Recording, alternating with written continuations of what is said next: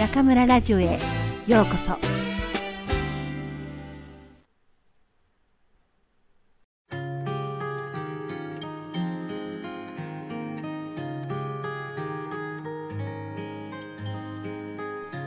優雅な箸使い。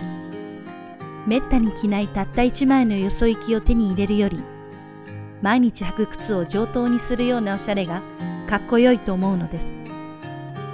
これさえ身につけていればどんな時も何とかなるという一つが何かは人によって違いますが品物以外でどんな人にも役立つお守りがあります。それは挨拶と箸使い。おはようこんにちはといった挨拶が自分を守ってくれる話はすでに書きましたが優雅な箸使いも日本人にとっては心強い味方になります。食事のマナーはあれこれややこしいのですが一番の基本はお箸でしょう。簡素な朝ごはんでも格式の高い懐石料理でも和食は必ずお箸を使います。お箸さえ完璧に使いこなせればそれでなんとか大丈夫。すみません。箸使いが下手でという人もたくさんいますがだからこそ箸使いをうまくするだけで品格が違ってくると僕は感じるのです。お箸は毎日使うものなので練習のチャンスはたくさんあります。おまけに僕は目から鱗の秘策を教えてもらいました。秘策といっても実に単純でその方法はお箸の上の方を持って使うこと。人は普通お箸の真ん中あたりを持ち下手な人ほど下の方を持つらしいのです。逆に言えばできるだけ上の方を持つととてもきれいに見えるということです。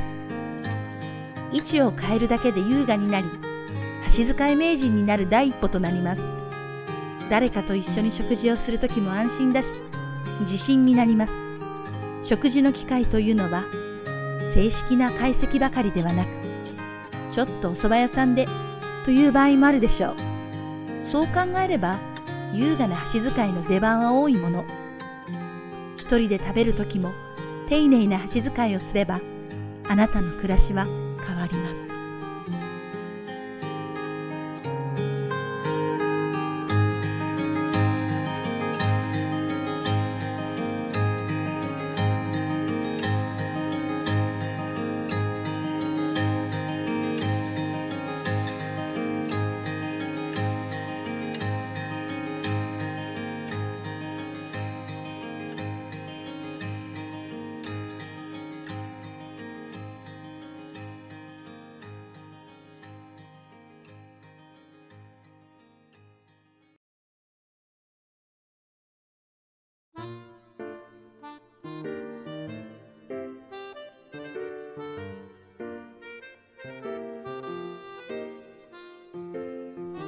皆さんこんばんは。今夜も中村ラジオへようこそ。私は当ラジオ局のディスクジョッキー、中村です。もうすぐ9月、日本の子供たちは来週から始まる新学期に間に合わせるべく、必死に夏休みの宿題を仕上げているところかもしれません。私も小学生の時、紙や箱で何かを作らなくちゃいけない宿題が出たんですが、不器用で不器用で何回やってもうまくいかず、父に助けてもらって何とか提出した記憶があります。中国の小中学生も同じかもしれませんね。もちろん大学生だって同じ。新学期先生に怒られないようにご注意くださいね。さて今夜の朗読のテーマは優雅な箸使い。前回の食事とは打って変わって本日は大反省会とさせていただきます。冒頭で述べましたように私はかなりの不器用者です。箸も何とかごまかしてはいますが、きちんとは持てません。どうしてもペンを握るようにしか持てないんです。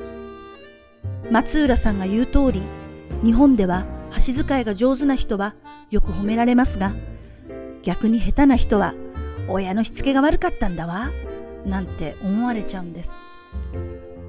親の名誉のために申し上げますが、うちの親はつけは甘いどころか大辛とても厳しく箸使いも何とも練習させられました日本には正しい箸使いをマスターさせるための練習用箸が売っているんですが母はそれを買ってきて私に持たせました。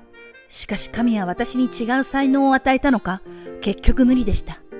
我が家は4人家族ですが、私を除く3人はみんな手先が器用で、父は彫刻、母は手芸や造花作り、妹はぬいぐるみを好んで作ります。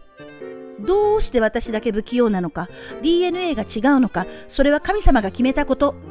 仕方がありません。ちなみに、手先を使うものは大体増えてで、絵が描けません。ある時授業で、犬の絵を描いたら牛だと言われました。楽器も演奏できません。妹なんて、高校時代所属していた吹奏楽部が全国1位になったりしちゃうぐらいで、ピアノもクラリネットも人並み以上。今度もし人間に生まれ変わったら、何か楽器のできる人生を送りたいですね。あ、それから裁縫もできません。私の母は若い頃洋裁教室で働いていたのですが、その DNA は明らかに妹に言っています。私の手は一体何のためにあるのかああ我ながらかわいそう。他にできないことといえばダンス。中国のおばさま方は夜になるとあちらこちらで大音響で広場踊り。最近は一種の騒音とまで言われていますよね。私にはとてもとても。先日も大学のイベントでダンスをすることになったのですが直前1週間は大学受験よりも緊張しましたよ。また少々年齢が高い方とカラオケに行くと必ずダンスになるんです。これがまた何よりも苦手で、見ている人は大笑い、踊ってる私は相手の足を踏まないようにそればかり考えています。こうやって話していると、私って本当に不器用だなと思います。なんだか暗い気持ちになってきました。もちろんいいところも少しはあるんですよ。でも今夜は残念ながら時間になってしまいました。いつかきっと皆さんを驚かせる私のスペシャルをご紹介いたしましょう。明日は上手にお箸が持てますように。それでは皆さん、次回もここでお会いしましょう。おやすみなさい。